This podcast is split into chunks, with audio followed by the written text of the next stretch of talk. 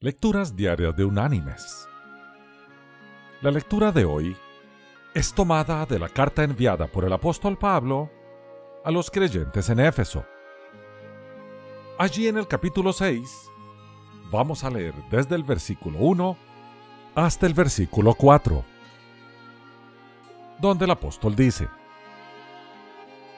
Hijos, obedeced en el Señor a vuestros padres, porque esto es justo. Honra a tu padre y a tu madre, que es el primer mandamiento con promesa, para que te vaya bien y seas de larga vida sobre la tierra. Y vosotros, padres, no provoquéis a ira a vuestros hijos, sino criadlos en disciplina y amonestación del Señor.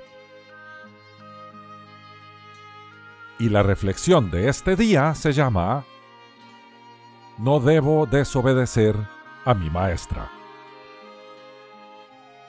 Con mala ortografía y torpe letra, el chico comenzó a escribir. Evidentemente el muchacho era rebelde e indisciplinado. Como castigo, la maestra le había asignado una tarea especial debía escribir 300 veces la frase No debo desobedecer a mi maestra. Se trataba de Jorge Licea, de origen mexicano. Estaba asistiendo a una escuela pública en la ciudad de Los Ángeles, California. Jorge escribió y escribió hasta el fin de la clase. Al día siguiente, Jorge llegó temprano a la escuela, pero no se juntó con sus amigos. Estaba como confundido y melancólico. Quieto y sombrío, se detuvo en la puerta de su aula y comenzó a llorar. Luego, ante el espanto de sus compañeros, sacó de su bolsillo un revólver, se lo puso en la sien y apretó el gatillo. Jorge Licea tenía 10 años de edad.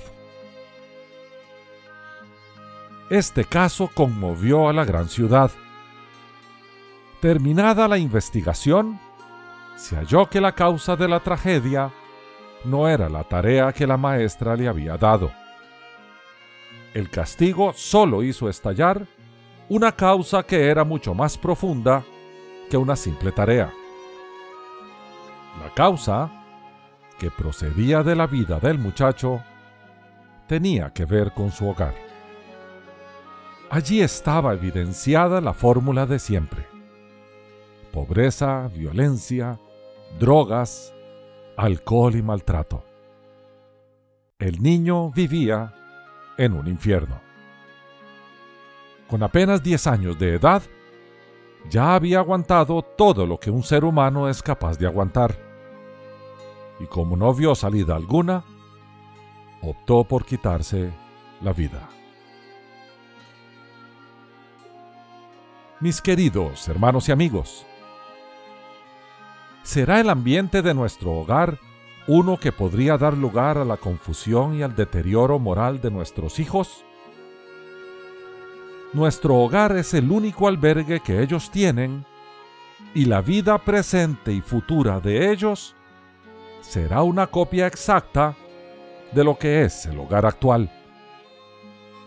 Es bien sabido que la conducta de los hijos la modelan los padres. Es por eso que cuando un hijo no se comporta debidamente, hay que mirar a sus padres. Seguramente encontraremos las causas allí. Y probablemente las causas se remontan a un pasado lejano donde padres criaron a sus hijos como ellos mismos fueron criados. Y así se prolonga una cadena de desgracias en las familias. Hay que romper con eso. Cristo provee una nueva vida a aquellos que se entregan a Él. En esta nueva vida, los padres aman y disciplinan a sus hijos. Y los hijos aman y obedecen a sus padres. eso se traduce en relaciones sanas y duraderas. Ese es precisamente el modelo bíblico, el modelo que el Señor ordena. Que Dios te bendiga.